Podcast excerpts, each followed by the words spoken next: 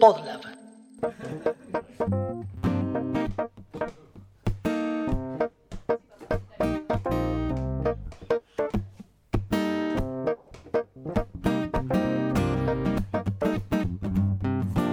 Café con Java es un podcast que no habla de café ni de Java, sino que intenta entender y desvestir a los individuos del sistema. En el episodio en cuarentena de hoy, conspiraciones, terror y auge silbándole al diablo. Con ustedes, la Cruz. Bienvenidos. Esto es Café con Java, uh, mejor. Café con Java, elimina el dedo. Café con Java. Pongan atención, esto es podcast del Piola.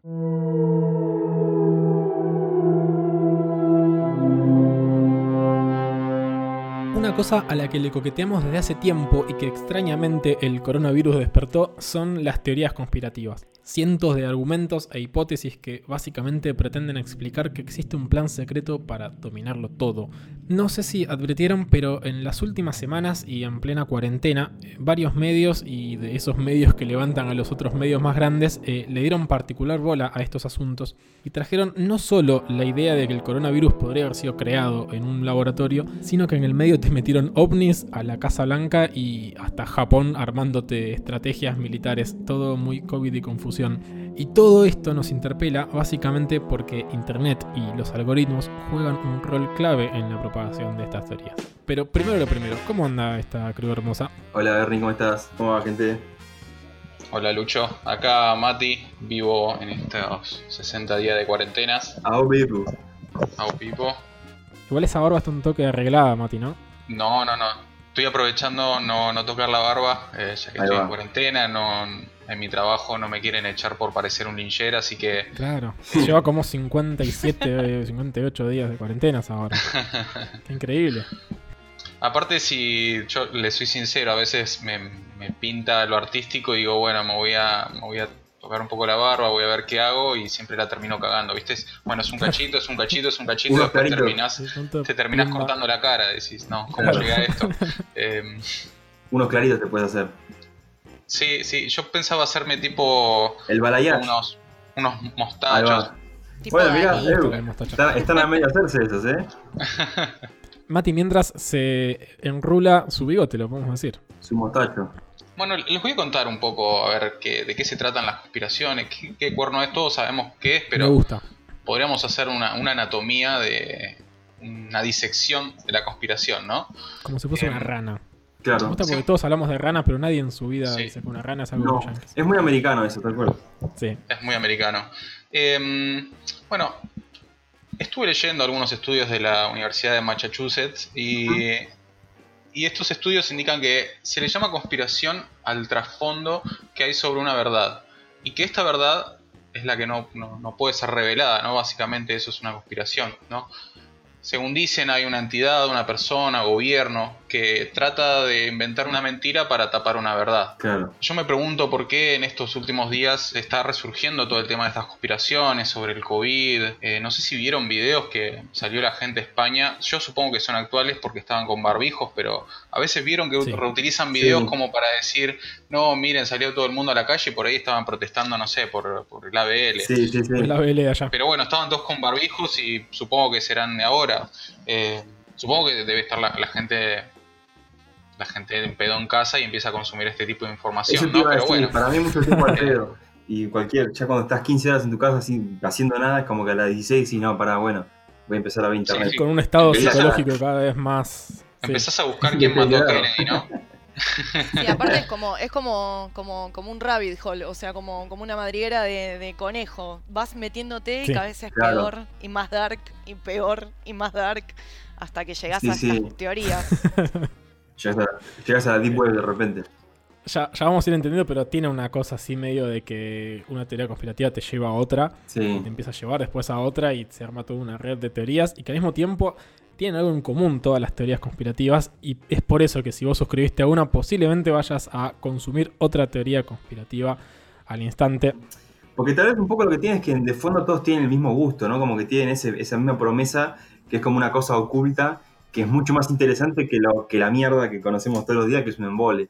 Bueno, eh, a eso por ahí quería llegar por un lado, eh, ¿qué son los aspectos psicológicos que básicamente nos intervienen a nosotros, en los que son las teorías conspirativas? Hay una cuestión muy particular de que, que nos sucede como, como seres humanos que necesitamos tener la información ordenada, ¿no? Si sucede algo, si hay un choque en la esquina, si raptan a alguien, Claro. necesitamos, no, o sea, si hay cabos sueltos, eh, como que no nos cierra la historia, ¿sí?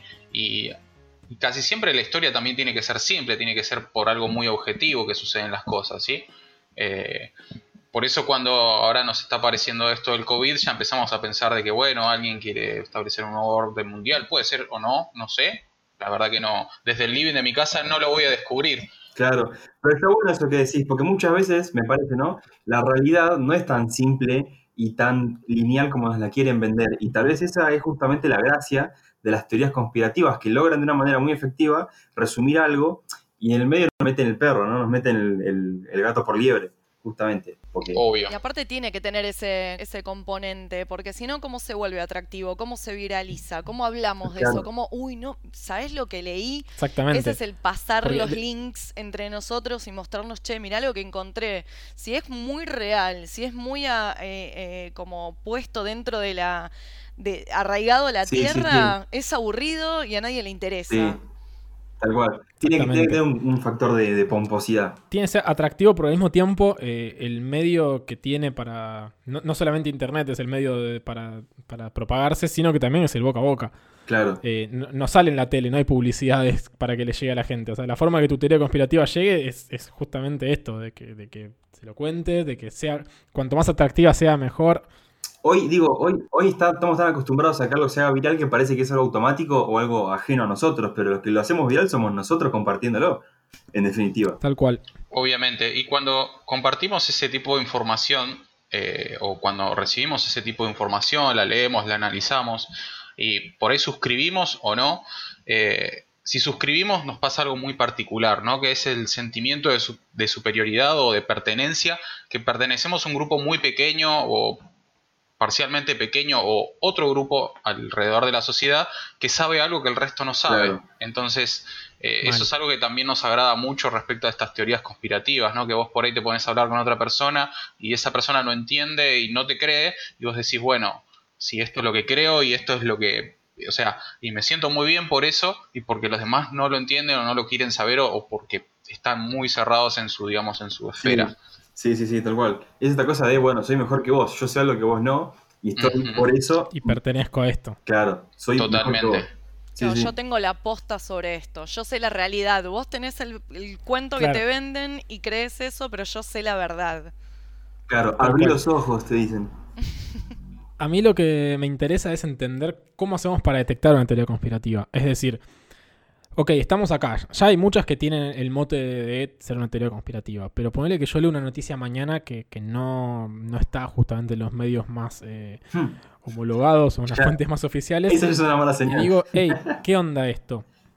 No estamos hablando de fake news necesariamente. Estamos hablando de, no sé, me llega un link donde me pongo a leer y empiezo a tener un montón de info. Sí, Y digo, che, ¿esto se trata de una teoría conspirativa o no? O, o sucede algo así. Yo lo que googleé un poco, es bastante estúpido en realidad. eh, eh, o sea, es bastante obvio más que estúpido esto, pero me parece que está bueno identificar cuáles son las partes de la, como decía Mati, la anatomía de la, de la, te- de la teoría conspirativa. Bien. El paso uno es identificar al conspirador. Es decir, siempre en toda teoría conspirativa vas a tener una figura de poder supremo, eh, como puede ser un gobierno, como puede ser, no sé, Sí. una entidad, como puede ser una logia, como puede ser exactamente lo que sea, pero que es esta necesidad de, de que también, o sea, se tiene que dar esta necesidad de que el enemigo va a estar siempre eh, eh, oculto, va a ser, va, va a ser eh, siempre un secreto y va a ser siempre como algo sospechoso. O sea, Sí. no se sabe a todas a vivas voces que esa persona o esa entidad es, lo, es, es justamente quien, quien conspira, ¿no es cierto? claro, sí, sí, sí. Es como, el, es como el chabón que está siempre detrás con la cara, con la cara negra Claro. oscura, que no se lo puede ver. Sí, sí. El gobierno del gobierno. Eh, Claro. Tal cual, la mano, la mano blanca que maneja el gobierno. La segunda parte es que tenga que tener un plan. O sea, algo tiene que estar haciendo ese conspirador, algo tiene que, que estar tramándose, Claro. trayéndose entre manos. eh, que, que justamente termina siendo esto de, no sé, querer dominarnos los medios de información, querer eh, hacerlo por plata, o sea, dependiendo de, de, Sí. de cuál sea la teoría, en esta parte del plan es donde está la- el objetivo, si se quiere, de, de ese manipulador, de ese, perdón, conspirador. Claro. Y la tercera parte es la manipulación masiva, o sea, no tiene sentido que un conspirador eh, manipule a tres personas. Claro. Justamente tiene que ser algo como de, propagado a lo largo de todas las personas de casi de- del cosmos. Son como los cultos a las sectas, ¿no? Que, que funcionan y existen porque hay gente que los sigue, justamente. Tal cual. Y esas son las tres cosas que, que se repiten casi eh, de manera obligatoria en todas las teorías conspirativas. Bien, a mí me gustaría agregar algo respecto a lo que vos contaste, Bernie, muy interesante, que es también entender un poco eh, lo que es el sesgo de información, ¿sí? de confirmación. ¿Cómo que es básicamente la, el sesgo de confirmación es la tendencia a favorecer o, o- o tratar de, de- de tener un, un recuerdo selectivo de, de cierta información que confirma nuestras creencias o hipótesis. ¿no? Por ejemplo, eh, vamos a poner un ejemplo claro, eh, el tema de ovnis, ¿no? Que, bueno, nosotros creemos básicamente que hay gente extraterrestre viviendo con nosotros. Entonces, nosotros siempre vamos a Sí. buscar información que confirme nuestra creencia y no tratar de, digamos, de, de refutarla, ¿sí? Entonces, cuando uno entra en este tipo de, de conspiraciones, van a ver Sí. que ese grupo, si vos estás dentro de ese grupo de que cree sobre una conspiración, va a buscar información que, que trate de confirmar la conspiración y no todo lo contrario, ¿sí? Es, es algo que va, digamos, en contra del pensamiento científico, básicamente. Claro, tal cual. Sí, además buscar información, evaluarla, es algo muy costoso y estando dentro del living lo más probable es que no tengamos ganas de salir a buscar contradicciones, ¿no? O sea, estamos básicamente quedarnos en nuestra zona de confort.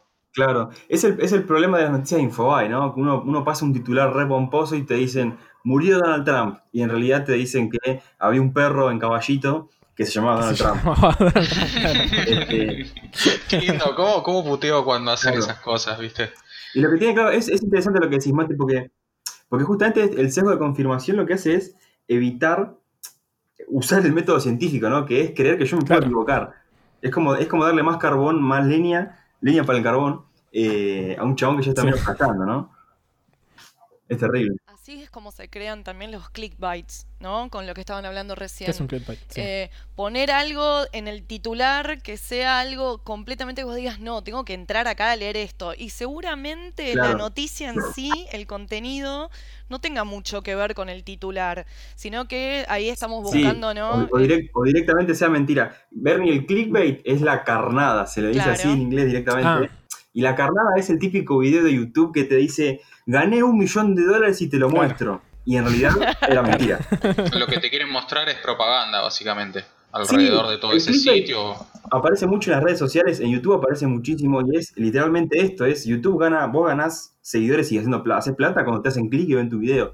Si vos haces un video de 20 minutos y en el minuto 19 les contás lo que les prometiste hace 19 minutos atrás, que en realidad era Claro. mentira, le decís, no, ¿sabes qué? Es algo ganchero, sí. Sí, bueno, un montón de pelotudos cayeron.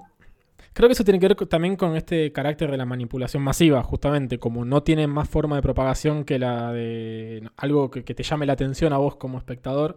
Eh, me parece que acá es donde juega un rol bastante importante eh, lo que son los algoritmos. Porque, ponele, yo entro a YouTube, me pongo a mirar un video de la conspiración de los Illuminati. Seguramente YouTube me va a recomendar un video sobre la conspiración de Sí. los... eh, Los reptiloides. De los reptiloides. Eh, y de la muerte de Nisman. Y de pronto terminás entrando en un círculo bastante vicioso donde Sí, quizás sí, los sí. algoritmos no es que te lo están mostrando a propósito, pero sí dicen A más B, ¿no es cierto? Es como, bueno, a esta persona le gusta esto. A, a las otras personas que miraron este video también les interesó esto. Entonces, Tomás, te muestro este otro video. Ese era el concepto que decía yo recién de, Sí. de- de madriguera de conejo, que no sabes. Claro. Empezás y empezás a caer cada vez ¿Cuál es más fondo? por, por Cuanto más peor. empezás a investigar más o empezás a tener más sugerencias de más cosas y terminás ya de Sí. donde empezaste muy Sí. lejos. Te fuiste a la mierda. Sé que YouTube estuvo modificando esos algoritmos para justamente que dejen de. o sea, para, para cortar este círculo vicioso de teorías conspirativas. El tema es también cómo haces para, para enseñarle a un algoritmo qué es una teoría conspirativa y qué no.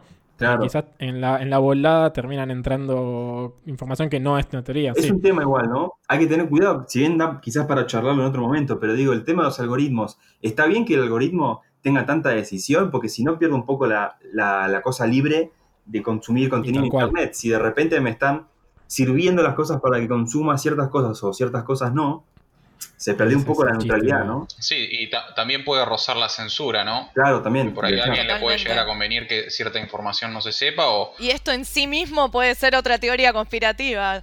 En ese sentido, lo que decís vos es literal porque, por ejemplo, hace algunos años, ya, por ejemplo, en YouTube, no te permite putear. Si vos insultás, te desmonetizan el video, o sea que no sacás un peso de ese video. Si decís cosas que son políticamente incorrectas, por ejemplo, COVID o coronavirus, están, no, lo, no, no lo pueden decir porque se les va el video tipo al fondo y no lo ve nadie. Claro. Sin irnos demasiado de tema, el paréntesis me parece que tiene que ver con cómo haces para poner reglas, porque si no todo se va a la mierda, Claro, cómo haces para poner reglas y al mismo tiempo hacer cumplir esas reglas, si no es a través de un algoritmo. Digo, dada la masividad de consumo de ese tipo de plataformas, digo, antes en la en era de Taringa sí ponías moderadores que entraban de a uno a- y, y eran humanos que estaban aplicando su criterio humano en, eh, a través de como si fuesen jueces. Lo cierto de cómo haces para Claro. para que no bordee la censura eh, cuando es un algoritmo que no es una persona, sino un robotito el que está advirtiendo y cortando. Es lo que hablábamos con, con Mika Mantegna de, de la regla de los strikes y un montón de cosas más. Pero bueno, ¿por qué la gente cree entonces en las teorías conspirativas si podemos darnos cuenta que es una teoría conspirativa y que seguramente no nos va a llevar a ningún lado, ¿no es cierto? Bueno, para mí lo primero y principal es porque justamente, como hablamos del clickbait antes, ¿no? Los que son muy obvios y los que son burdos, uno ya los descarta y, eso se los comen los nenes pequeños. Ya una vez Claro. que uno empieza a crecer, empieza a discernir. Justamente la gracia de estos es que no es tan fácil darse cuenta muchas veces. Entonces, tiene un poquito de verdad, un poquito de mentira, un poquito de sal y pimienta, y sin darte cuenta te comiste el verso. Claro, porque ah, al mismo tiempo también está como este prejuicio de que la gente que cree en teoría conspirativa son eh, personas que viven con sus padres y tienen como Claro. 30 años y que se con cubren su cabeza con papel aluminio. Eh, pero la realidad es que no, me parece que no entiende ni de clases sociales, ni de género, ni, ni de edad. eh, Sí, sí, el- es mucho más sutil de lo que parece. No, supongo que, que es algo más cultural y también interviene lo, lo psicológico. A veces es, es más fácil creer en, en cosas fantasiosas que, que en la terrible realidad, ¿no? Y también explota los miedos y las inseguridades y, ¿no? Es Claro. como que a- a- cosas, algo Tal me cual. puede disparar a mí y decir, che, ey, pará, ¿y esto? Mm". Hmm. Y, y capaz Lucho me dice, no sé, es que- che, es una pavada eso, porque a él no le dispara algo que me está disparando a mí. Claro. Ahí es donde, a Es personal, apunta, eso seguro. Pero para mí ahí está la clave. Está en el- el- la gracia de estas cosas del clickbait o de las teorías conspirativas en general, es ponerse bien cerquita de la realidad, por así decirlo, ¿no? Porque si uno, si, vos- si me contás, no sé, de magos, de calabozos y dragones, ese es obvio, que es mentira, Claro. que es fantasioso, y es el Señor de los Anillos. Yo ya sé que eso es mentira. Entonces no me están convenciendo de algo que no es.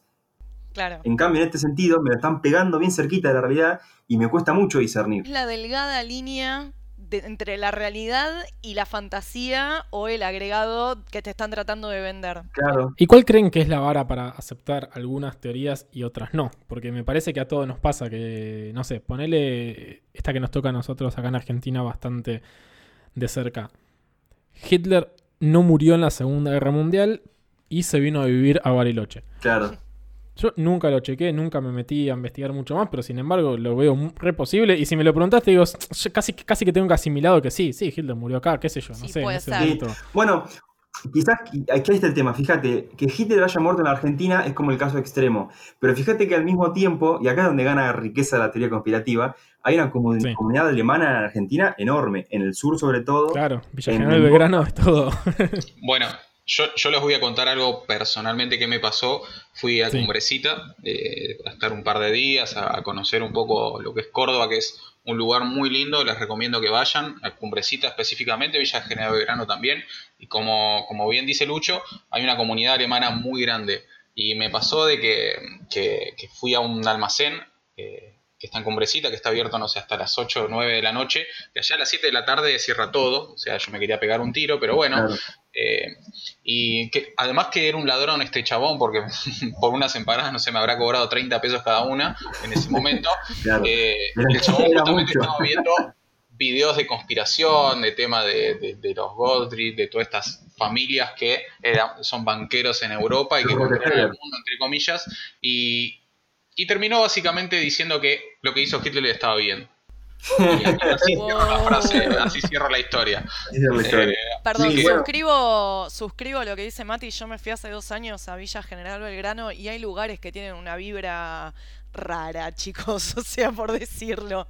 Una vibra sí, bigotuda, sí, tal sí, vez. sí, Claro. como con un... Pero bueno, hablando de comunidades alemanas, en Mendoza, por ejemplo, es- hay una, hay una comunidad Amish, pero que no es Amish particularmente, que son los menonitas. Mm. Uy, Es, eso me vuela el cerebro. pero, Los menemistas, sí. Claro, es- digo, es una imagen bizarra. Este, porque vos estás en Mendoza que, digo, la gente de ahí no es, en general no es rubia, ni, ni alta, ni alemana, y de repente hay una comunidad de gente que vive en el campo que son alemanes, tipo, son alemanes, tipo rubios, altos, eh, grandotes, las chicas tienen el pelo lacio, viste, súper blondos. Sí. Gringos, claro. Hace, hace poco me, cruz- me, me pasó cruzarme con una de esas personas en Capital y en, en el tren eh, que estaban, me pasó dos veces en, en lapso de tiempos muy distantes, pero la forma de vestirse, la- por- básicamente parecen un yankee, o sea, están con, con, digamos, con camisas a cuadros, con jean, eh, los vi y los chabones estaban plasmados de, de- de- de estar en un tren, de no, no sabían dónde estaban, o sea, los veías y parecían nenes en una juguetería, ¿no? Sí, Eh, sí. y, y pensé que eran yankees básicamente, pero después empecé a buscar información sobre esta gente y sí, justamente como decís vos, Lucho, eran menonitas y básicamente es una rama del cristianismo muy purista Sí. que, que- que descarta todo lo que es la tecnología, la- la- las nuevas formas de vida, básicamente se centran en la vida en la Amish, Biblia. claro, Claro. Es como una claro. Acá hay, acá hay colonias que em, en La Pampa, por ejemplo, hay muchísimos cuaqueros, que también es otra derivación de esa religión y también tienen como todo Claro. este concepto con el tema de la tecnología. Sí, hay varias de, de- de estas como, digamos, religiones eh, en el país, solo que están como en lugares como medios ocultos, que obviamente nosotros somos todos de capital y no, no tenemos contacto. No, y aparte, claro, si no es capital es campo, así que imagínate que viven en el campo, claramente. Pero están en fase 5 y nosotros no, fase 4. Claro, ellos Claro. pueden tener salidas recreativas y nosotros no. más polémico que lo que dijo el Nancy ese de, de Córdoba. Lo lamento. Otra teoría a la que a mí me gusta eh, suscribir, casi de manera natural, es la de las Torres Gemelas. Claro. Uy, Digo, hermoso. hay una teoría ahí atrás, la que, que dice que fue un, auto, un autoatentado Un atentado. porque se veían venir un quilombo financiero del carajo y les convenía hacer La guerra. todo por- O no, o la otra, no era que era un problema financiero, sino que eh, era la excusa perfecta para Ah. poder invadir eh, Irak. Sí, Sí. Sí, que, en definitiva es un problema de guita, ¿no? Porque tenía mucho petróleo y demás. era, era básicamente tener la excusa para poder ir, invadir y robar petróleo, que era básicamente lo, el, el bien ganancial de Irak. Bueno, les recomiendo un capítulo de South Park que explica a la perfección todo este tema. Eh, es muy interesante, después búsquenlo, no tengo acá a mano el capítulo, pero eh, explica lo que es la póliza de la bandera falsa, ¿no? Me hago un autoataque para agarrar y atacar a mi enemigo. Claro. Solo para tener momentos sublimes, ¿no? Casi de todo. Totalmente. Bueno, una de las otras teorías que anda dando vuelta ahora, que, que la verdad nos afecta a todos, eh, que es la, de, la del COVID, ¿no? Cómo arrancó todo este tema, si es un virus diseñado, si, si es algo para establecer un nuevo orden mundial. ¿Escucharon algo al respecto? eso me interesa. Mm. Escuché algo, pero mm, a, a mí me sucede que me pasa por el lado. Es como que lo escucho, digo, ah, mirá, wow. A mí también. nunca me interiorizo en nada. A mí lo que me pasa en particular, chicos, es que yo no me entero ni de, ni de las noticias oficiales. Yo posta no me entero de un choto. Eso Por ejemplo, que en paz descanse Sergio Denis murió hace tres días y yo me enteré por los memes. este, No me río, no me río de Sergio. Como siempre pregonamos acá, el meme es un gran canal de información. Sí. terrible. Claro, sí, sí, sí, sí. Pero a todos creo que nos pasa un poco, pero porque me parece que llegó un punto en el que se volvió un poco no sano estar pendiente de la noticia, justamente por todo este elemento sensacionalista y todo lo, lo- Exactamente. lo que estamos hablando. Y como bueno, estamos en este, Y que te en escriben este notas de, de, pandemia. de 15 párrafos donde todo se puede resumir en un título. Sí, básicamente, y porque también capaz no sé tan bien a la cabeza y a la salud mental en este momento, pero yo había leído algo de los Juegos Olímpicos. Mati, vos tenés más info sobre eso. Eh, Recuerdan que esto, esta pandemia más o menos comenzó en enero, ¿no? En Básicamente. el mundo sí, En el que se empezó a hablar del coronavirus fue como por noviembre, octubre, tipo que estaba pasando algo en China que a nosotros nos valía verga. Bueno, más o menos, eh, digamos, la cronología de la pandemia fueron tres meses en China, por suerte no nos jodió a nosotros, y los otros tres meses fueron una fiesta que nos encerramos en Problema casa. de los chinos, claro. Claro, fueron primeros tres meses, más o menos en enero que empezamos a saber, pero tres meses antes ya había empezado a, como a, a recorrer este virus por las calles de Wuhan y se centraba eh, de básicamente Luján, sí. en, en un mercado Claro. en un mercado donde se vendían animales y compraban comida media falopa y ahí empezó todo. Pero muchos, mucho antes de eso ah, pasó algo muy particular en Wuhan que son los Juegos Olímpicos de militares, ¿no? Básicamente es un grupo de gente militar muy entrenada que lo, lo que hacen es una prueba de supervivencia, eh, pruebas de, de, no sé, Como, de- como de en los Simpsons, cuando. Homero lo hacen en los juegos militares, que lo mandan a, a- el Springfield a ocultarse. Son tan tibios que se pelean con palitos, pero bueno, eh, Ojo que son los chinos, que son 1.500 millones de chabones. Por más que sean palitos, palitos son 1.500 Claramente. millones. No, no, pero me refiero a la pelea entre en Juegos Olímpicos militares, no, no se pelean Claro. con armas de verdad, sino Claro. con tal vez con eh, estas que lanzan pintura, paintball o algo de eso. Claro. Pero bueno, esta teoría empezó mucho en China como para echarle la culpa a otro país, que fue que eh, la delegación americana, o sea, de Estados Unidos, fue la que metió el virus en, en Wuhan. Justamente Ah. 15 días antes que comience la pandemia y da, da, digamos, como que te cierra por muchos lados porque básicamente el periodo de incubación de este virus son de aproximadamente 15 días, ¿no? Sí, eh, no exactamente, pero sí. Lo que, lo que vos estás queriendo decir, No, o sea, no, básicamente no. claro. Pará, pará, pará. Vos lo que me estás queriendo decir es que son los yankees los que le llevaron eh, a, a China lo- el, el coronavirus. Eh, yo no lo digo, culpa de los yankees. Claro. yo no lo digo, lo, di- lo dice otra gente, pero No sí básicamente, Vos, Mati Dash, lo decís. básicamente es eso. Los yankees llevaron el virus a Wuhan. Es como las Torres Gemelas parte 2, ¿no? Es como, bueno, Claro. tiramos las torres, ahora vamos por chinos. Claro. Sí, pero hay algo muy particular que ahora se está redifundiendo toda esta noticia, pero yo la escuché tipo al principio de la pandemia. Sí, me parece que lo que pasó es que tomó tal grado, tal magnitud eh, el escalamiento que tuvo esta noticia, o esta, mejor dicho, teoría, que terminó la misma OMS saliendo a decir que no era un virus creado en laboratorio. Porque lo primero que se dijo es, es un virus creado en laboratorio, que los yankees eh, lo llevaron a los chinos y se pudrió todo. Y tuvo que salir la Organización Mundial de la Salud a decir, banca en un cachito, no hay evidencia. ¿Cómo sabe eso la ONS? ¿Eh? ¿Mm? Ah, mira. ¿Y a quién responde la OMS? Claro. ¿Qué interés? ¿A qué interés responde? Ah. Esa es la pregunta. Ah. ¿Y quién es García? ¿Quién responde? Ah. No, complicado. Pero Mati, ¿qué tiene que ver con todo esto Bill Gates? No sé, nada, mentira. Em, Ni idea. la bueno, también hay otra teoría de que el famoso creador de Windows, o Bill. no sé si creador, eh, porque algunos dicen que, que se robó el código fuente de, de otra persona, como pasó con Facebook. es un inception de teorías conspirativas estos. Pero bueno, de- dejemos de lado algunas teorías conspirativas alrededor de Windows y MS-DOS. Bien. Eh, pero supuestamente también Bill Gates en un momento había hecho en una conferencia que, que se junta gente muy rica, gente muy adinerada o que, que controla el mundo, no, mentira, eh, que hizo como un simulacro de pandemia, ¿sí? Lo que hizo fue mm, hacer un ejercicio entre todas esas personas muy adineradas y muy sapientes, entre comillas, de una posible pandemia en el futuro. Y resulta que al par de, al par de meses no, nos agarra esto. Esa es otra de las teorías que anda dando vuelta y por eso también se le echa un poco de culpa, entre comillas, a Bill Gates, que también tiene muchas acciones con lo que es la, la farmacología, ¿no? Toda, Sí. toda esa industria gigante que mueve millones en el mundo. Sí, y también lo que es eh, la atención médica a través de Internet, o mejor dicho, los algoritmos de reconocimiento de... Digo, pensemos que las, las grandes, estos grandes magnates de, o grupos, mejor dicho, de Internet, como también Google, Google también está atrás de eso, son, o les interesa, digamos, bastante tomar lo que es la, el diagnóstico a través de Internet. O sea, medio que se imaginan en sus cabezas que el- la, la atención del futuro médica va a ser a través de una consulta de Google más que de, de- de una persona Sí, médica, sí. ¿no es cierto? Además, la, digamos, el diagnóstico siempre trata de ser rápido, ¿no? Entonces, el, el tema de la información juega un papel fundamental, ¿no? Eh, Tal cual. Si trato de recabar toda la información del paciente lo más rápido posible y analizarla lo más rápido posible, voy a poder Sí. dar un resultado certero y rápido. ¿sí? Entonces, todos, todas estas empresas que tienen millones de servidores y mm, millones de teraflops de poder de procesamiento, eh, creo que es un buen negocio para ellos. Estoy muy de acuerdo.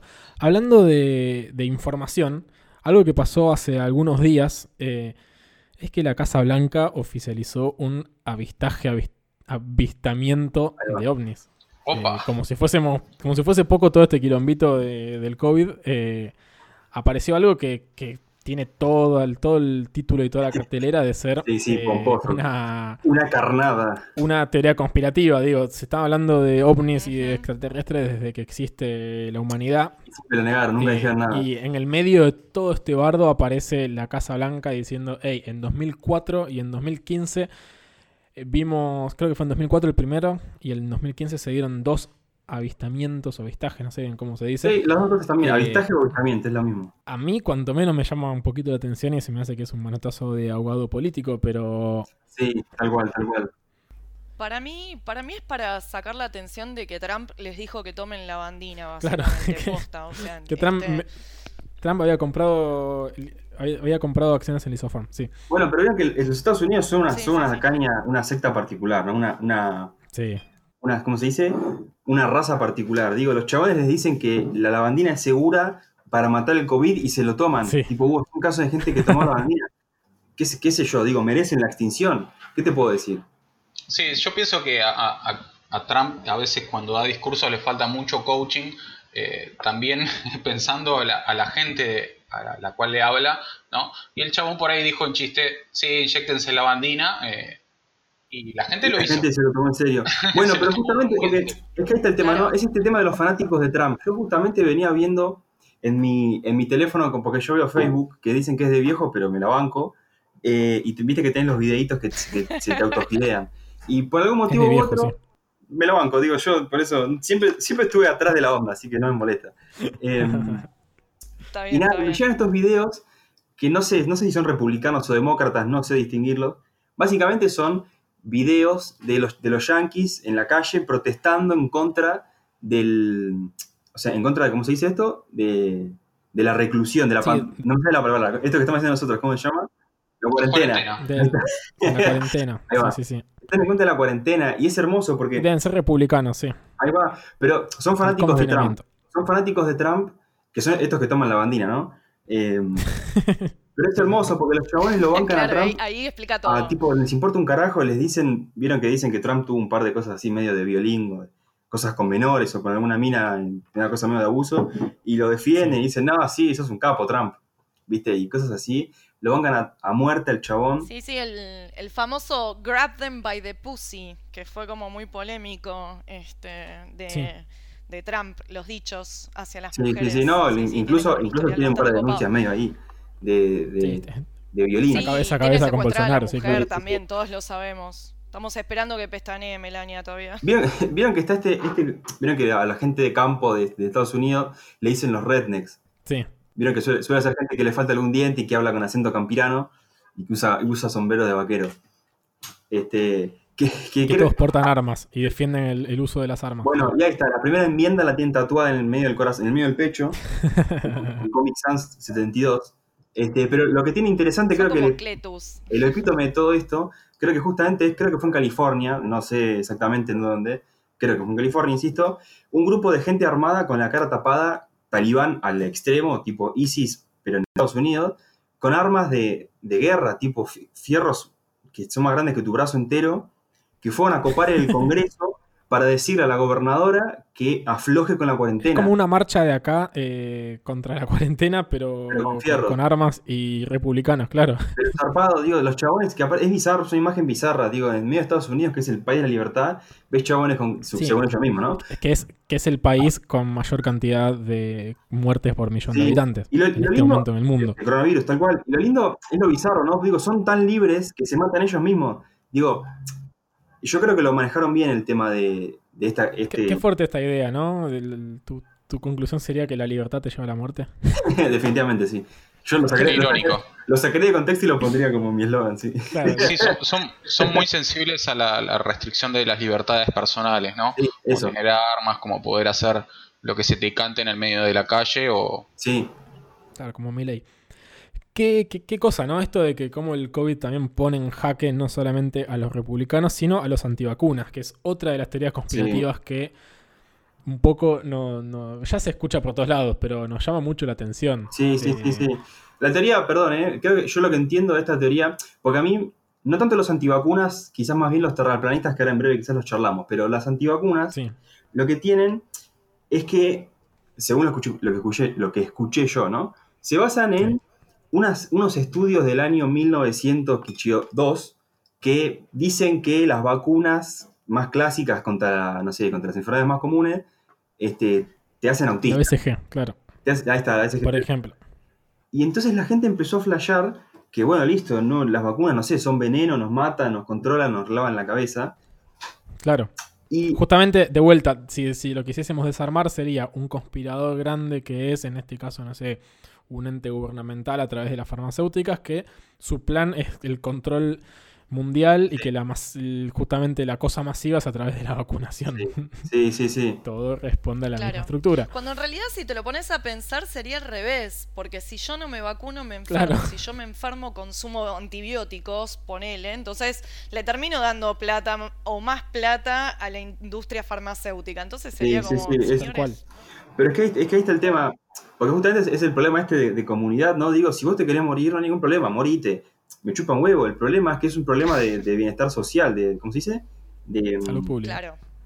de salud pública, Sí, gracias. Sí, sí, sí, salud pública. Bueno, ahora creo que sí es el momento de hablar de terraplanismo. Exactamente. Los veo ahí como, como babosos por, por tocar este tema. Uf. Eh, Están todos esperando. ¿Alguno sabe más o menos qué es el terraplanismo o quieren que, que arranque tipo haciendo una sinopsis? Contanos, contanos. Sinopsis. Contanos, hacenos sinopsis. Previously. Bueno, eh, básicamente el terraplanismo es la creencia de que la Tierra es plana, ¿sí? Volvimos al 1600. Claro. Eh, donde no murió gente en la hoguera por decir todo lo contrario, ¿no? Eh, pero bueno, Claro, se dio, vuelta, se dio vuelta la rueda, ¿no? Estamos al revés. se, se dio vuelta la torta. Eh, yendo un poquito más profundo a dónde, de dónde viene esto, había un chabón allá por el mil, 1800 aproximadamente, se llamaba, lo voy a tratar de decir como lo tengo escrito acá, Samuel, Mark. Samuel Robortown. Eh, que el chabón lanzó un artículo más o menos de 16 páginas explicando por qué la Tierra era plana, ¿no? Básicamente. El chabón se aferraba mucho a lo que eran lo que decía la- básicamente la Biblia. Claro. Entonces, Qué sorpresa. qué sorpresa, ¿no? Eh, y bueno, era un chabón que era un hábil discutidor. Entonces, eh, si te agarraba a vos y le discutías que no, que la Tierra es redonda por esto, por esto, por esto, te daba dos sopapos con un par de argumentos, entre comillas argumentos, y te lo daba vuelta al toque. Sí. Bueno, eso quedó en el pasado por un tiempito y después apareció otro Samuel, un chabón se llamaba Samuel Shenton, en Samuel Jackson, 1957 con un buen timing. ¿Qué pasó? Eh, al espacio los rusos lanzaron el Sputnik y luego de, de un tiempito empezaron a, a mostrar imágenes de la Tierra justamente que la Tierra era redonda y tenía una cierta curvatura, ¿no? Que es algo que nosotros no lo podemos ver parados eh, bajo la, la- esta altura, o si vamos al Everest tampoco Claro. lo podemos ver, tenemos que ir a, no sé, como 16 kilómetros. Ese es uno de los argumentos de los chabones, ¿no? Uno de los argumentos es, bueno, como yo no lo puedo ver, digo, te dicen, mirá el horizonte, ¿ves que es plano? Listo, la Tierra es plana. Y eso es todo lo que te dicen. Bueno, en ese momento eh, Samuel fundó la International Earth Flat Society y también quedó en el olvido un tiempito. Luego apareció un, no apareció un Samuel, pero apareció un Charles Johnson y fundó la International Flat Research Society of America. Está bien, más Y, eh, apareció Amalia Granata, aparecieron congresos, Claro. aparecieron encuentros, por ejemplo en Colón, hace poquito se celebró uno, eh, donde... Le ponen nombres muy buenos, eso sí. Sí, es sí, sí, sí, tiene, Eh, tiene una, mm, sí, la una oficina de muy buena. naming muy copada. Que- Eh, perdón, Mati, que, que justamente con lo, de- con lo que decías de Colón, ahí nos comimos Sí. todos el verso, porque los chabones pusieron propaganda en la calle, vieron las pancartas, que decía Sí. que se iban a juntar en Colón, no sé, el 18 de enero. Y creo que la mayoría nos morfamos el verso de que se iban a juntar en el Teatro Colón. Pero no, era en Colón Entre Ríos. Todos porteños, boludo. Todos porteñocentrismo, claro. Porque me duele. Y me, y me encanta lo irónico de todo esto porque se reunieron en Colón. ¿Quién fue Colón? ¿Alguien recuerda quién fue Colón? claro, el, eh, el descubridor de. El de Yo le vi en el colegio, pero no me acuerdo. El que fue a la luna. El, de- el que murió el día de la raza, sí.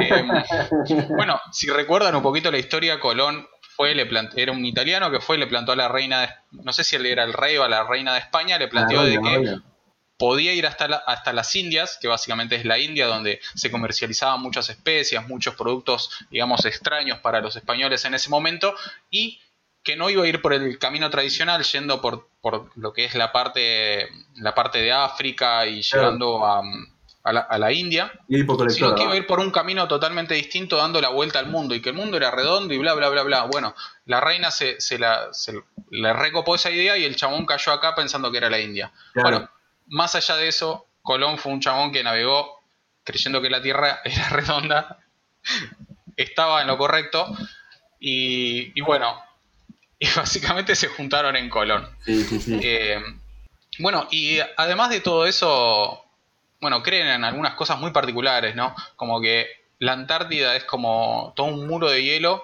Claro. que, si eso fuera Claro. plano, ¿no? El el agua se escaparía, pero bueno, como eh, la Antártida es un muro de hielo, el agua no se escapa.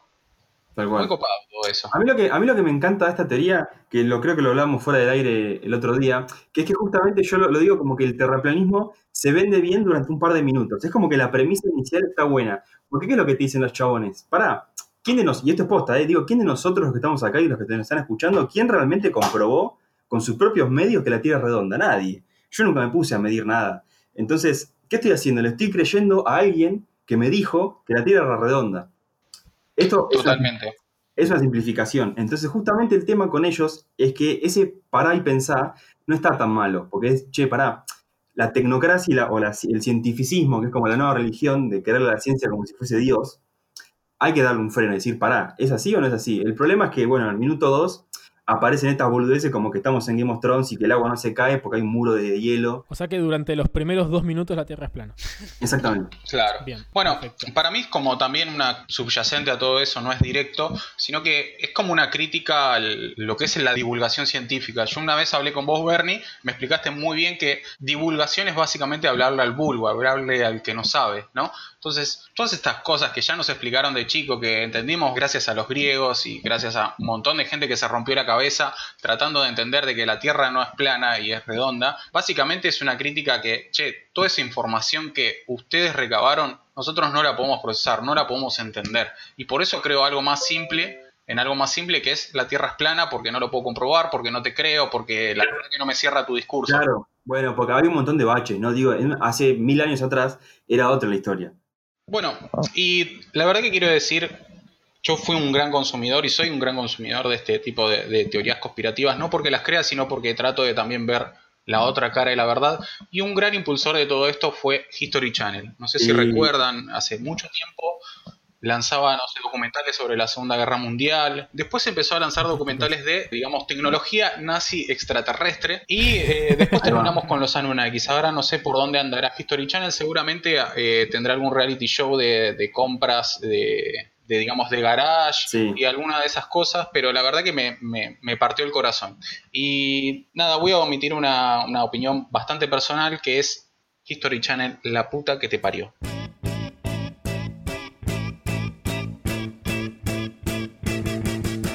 Para, para, para. ¿Vos me estás diciendo que en medio de esta situación de pandemia, desabastecimiento de papel higiénico y apocalipsis zombies de la tercera edad, Endava una vez más acompaña a Café con Java? Así es, voz manipulada de locutor. Endava por segundo año consecutivo es el sponsor oficial de Café con Java. Pero, ¿en qué? Voz de locutor número 2. Le aclaro que no es Enda nada, es Endava y es tu paladín de la justicia para soluciones en transformación digital, servicios ágiles de desarrollo de software, entre otras muchísimas cosas más. Y además organizan eventos como las Devs Night, TechFlow y ahora las Web Stories, que son webinars de IT en tiempos de cuarentena. Pero si querés saber más, te recomiendo que lo sigas en sus redes, que son arroba endavalatam. Ya no les robo más tiempo de su podcast favorito. Sigan escuchando y disfrutando de Café con Java gracias a la gente querida de Endava.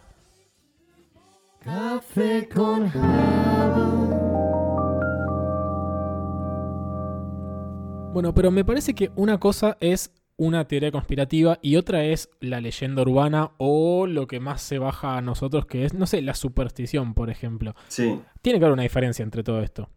Sí, bueno, sabes que lo, lo estuve, lo estuve pensando muchísimo, un montón. Eh, y para mí la, gran, la mayor diferencia tal vez, o, la, o la, más, la que está más arriba, es que en la superstición no hay un mal superior que nos quiere cagar la vida, que nos quiere controlar. Claro. Es algo paranormal, es algo que no podemos comprobar, pero tampoco podemos negar porque hay gente que dice que lo vio.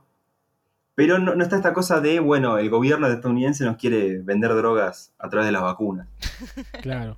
Porque se supone más como. Digo, me parece que las teorías conspirativas no tienen a un dios o a un diablo de por medio, ¿no es cierto? Claro. Siempre son, es algo un poco más terrenal o lo sumo extraterrestre, pero eh, creo que, que la, la superstición tiene más que ver con, con, no sé, con el miedo, con... Sí, sí, ahí, ahí está. Sí, y explica como una, una cosa que, que no es natural, ¿no? Por ejemplo, que Claro. bueno, que alguien te quiera matar o quiera matar a alguien es algo muy común, Es algo muy común. pero que te aparezca un fantasma o algo que te quiera cortar la cabeza mm, no es tan común, ¿no? Y también lo que tiene de interesante es que fíjate, qué loco, porque las teorías conspirativas medio que nacen con la tecnología. Las supersticiones, hay supersticiones tan viejas como la, la humanidad en sí mismo. Entonces medio que la superstición nos lleva a ese mundo de lo antiguo, ¿no? Ese Sí. mundo de, justamente, de los fantasmas, del pasado. Mucho, mucho, no sé, yo cuando pienso en superstición pien- pienso en cosas que me decía mi abuela, tipo, no sé, se cayó la sal, tirá sal para atrás, no barras Claro. de noche, no camines abajo de una, de una escalera, ese tipo de cosas, ¿no? Que no tienen mucho Son cosas que no se preguntan, ¿viste? Como lo, lo repetís por las dudas, no, no te vas a arriesgar. Claro. Bueno, acá, esto, esto es un punto que a mí me gusta siempre mencionar, porque yo no soy supersticioso, pero no te paso abajo de una escalera, pero ni en pedo.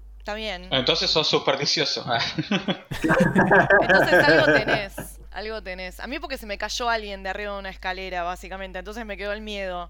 Pero... Claro, es- Claro, Es que eso puede pasar. Eso es un riesgo, digo. Si, si se va a caer alguien, se va a caer por ahí. claro. Bueno, y, y yendo por, por un lado que hablamos de las teorías conspirativas y a nosotros que, que somos un podcast orientado a gente de sistemas o re- se relaciona con gente de sistemas, ¿cómo, ¿cómo se relacionan estas cosas sobrenaturales con la gente de sistemas? ¿A alguien le pasó algo alguna vez? me gusta. Eh, sí, a mí me pasó algo de chica, pero fue más. Después de grande pude encontrarle la lógica detrás de lo que pasó, ¿no? Pero bueno, al, al ser un niña, no.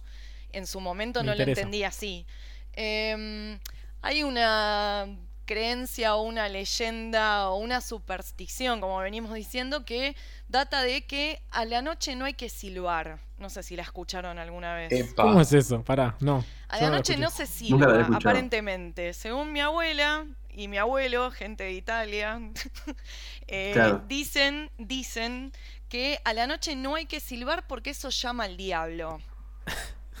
Entonces, nada, eh, yo soy de, de- de la época de los 80, donde éramos muy tiernos e inocentes, entonces ese tipo eran las transgresiones tan grandes que hacíamos, quizás eso y fumarte un Claro. pucho a escondidas cuando tenías 12 Silbar de años.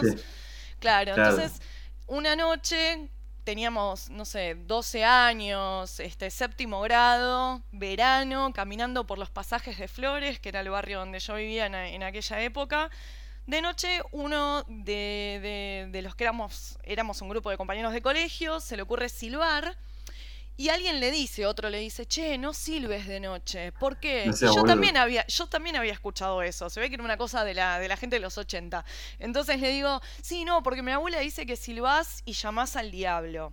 Bueno, nosotros, él- es- este pibe siguió haciéndolo, seguimos caminando, fuimos a una pizzería, la idea era volver, pasar por el videoclub, alquilar un VHS eh, y eh, comer la pizza viendo una peli.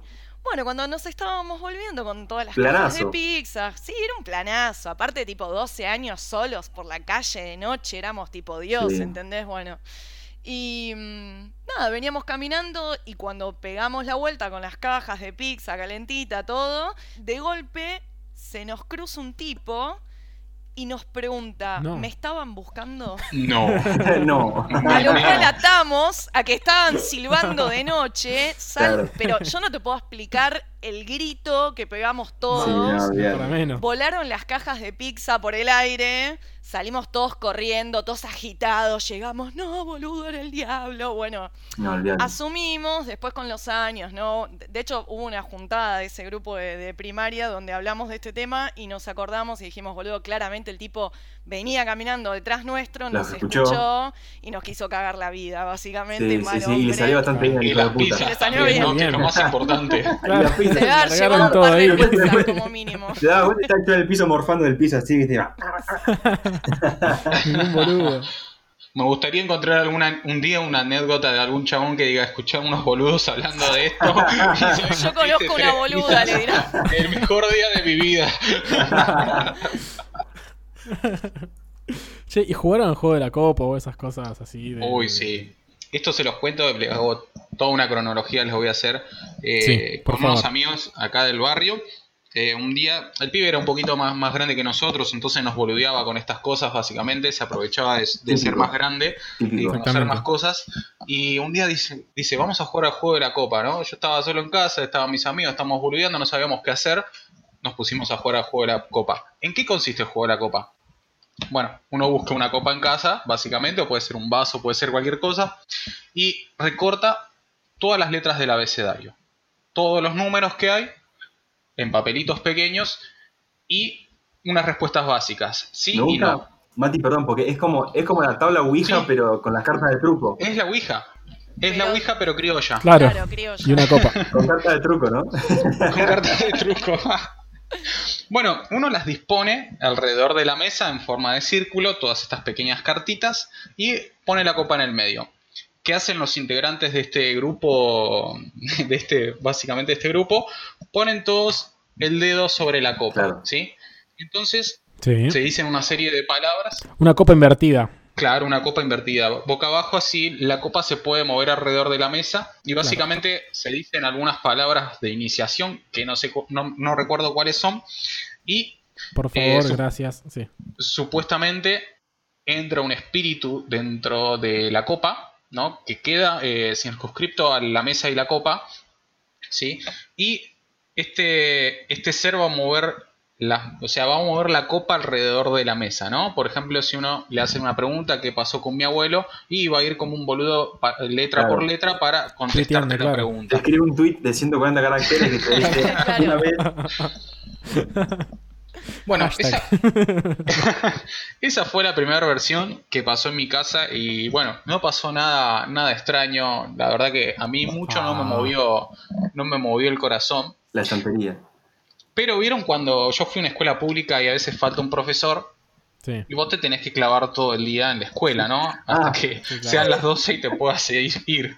Bueno, a uno, a uno, a una de mis compañeras también se le ocurrió hacer el juego de la copa, pero ese día decidió boludearnos y hacernos la vida imposible, ¿no? Eh, ¿Qué hizo? Bueno, básicamente en el juego de la copa siempre hay alguien que mueve la copa, ¿sí? No es algo Claro. que supuestamente, yo, es lo que creo yo, que na- ningún Claro, espíritu, espíritu. Entra, entra de esa seguro. copa y siempre hay algún vivo que te hace mover la copa y hacerte asustar un rato, ¿no? ¿Y qué Es la fuerza esta- resultante, todos la quieren mover y la fuerza resultante es la que te lleva las letras. Ahí está. Eh, ¿Y qué hizo esta chica? Hizo un movimiento medio raro y tiró la copa. Claro. Y ahí empezó la, digamos, la desesperación de que el espíritu que estaba dentro de la copa Se se, liberó. Se y encima el vaso era mío, eso lo- era lo Eso peor era de todo. No, te rompió una copa.